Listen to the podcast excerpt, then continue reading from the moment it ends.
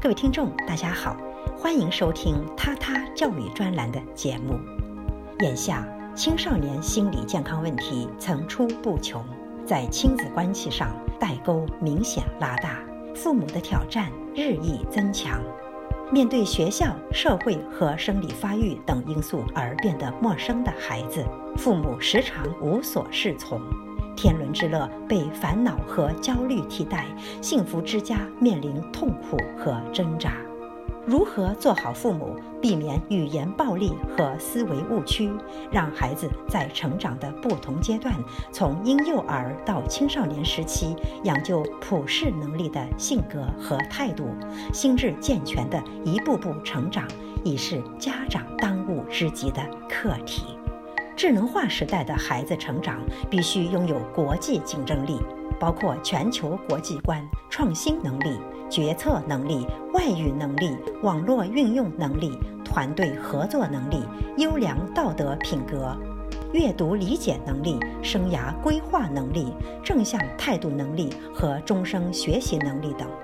孩子面临的国际竞争力，也是家长的新世纪挑战。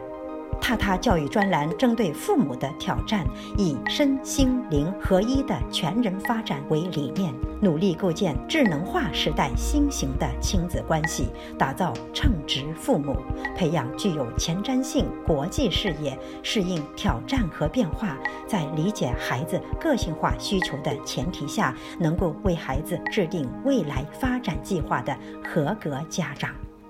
三月三十日，《人民日报》以“教育改革要从家长教育开始”为题，发表署名文章，谈论美国教育与中国教育的区别，思考如何改革中国教育。文章集中了一个要害，也就是家庭教育的缺失，引发了大量青少年心理问题。文章开篇就问到：大家对教育不满，主要体现在哪里？无非是孩子们出了问题，也就是现在的学生脆弱、抗挫折能力差，动辄离家出走或者轻生，只知道做题，创造力差，解决实际问题能力差，太自私，团结协作能力不足等等。这些归根到底还是做人的问题。家长是孩子的第一任老师，也是最重要的老师。但目前中国家长在这方面严重缺失。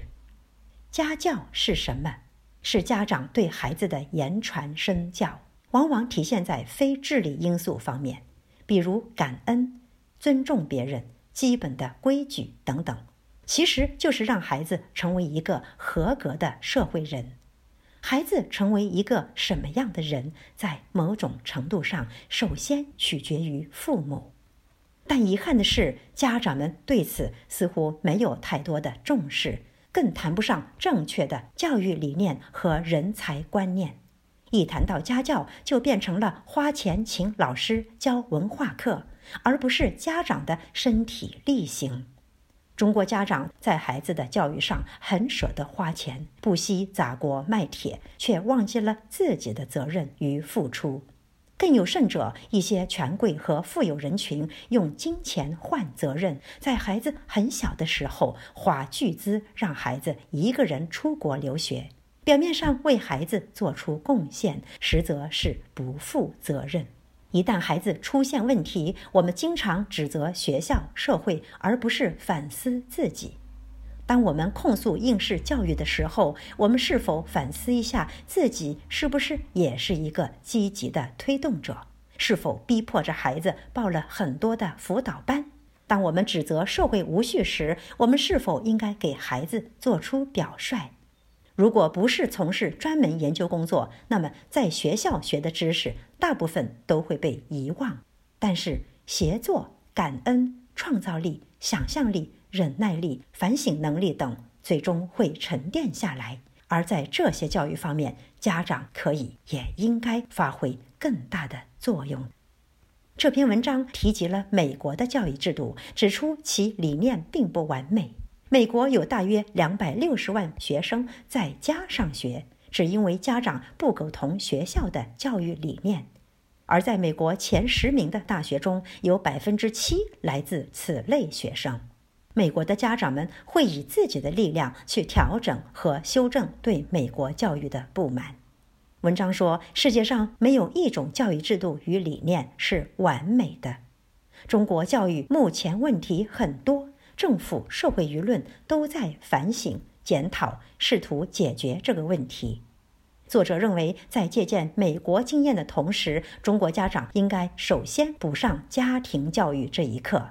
教育改革首先应当从改变家长入手。让家长们明白自己的责任，树立正确的人才观，真正懂得如何引导孩子成长成才。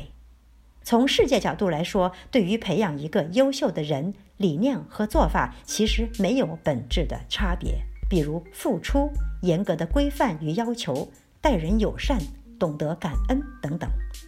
是的，家长到位，正确的理念到位，中国的教育问题才会有根本性的改变。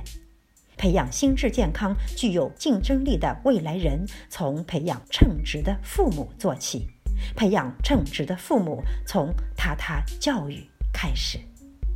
各位听众，今天的节目到此结束，感谢收听，我们下次再会。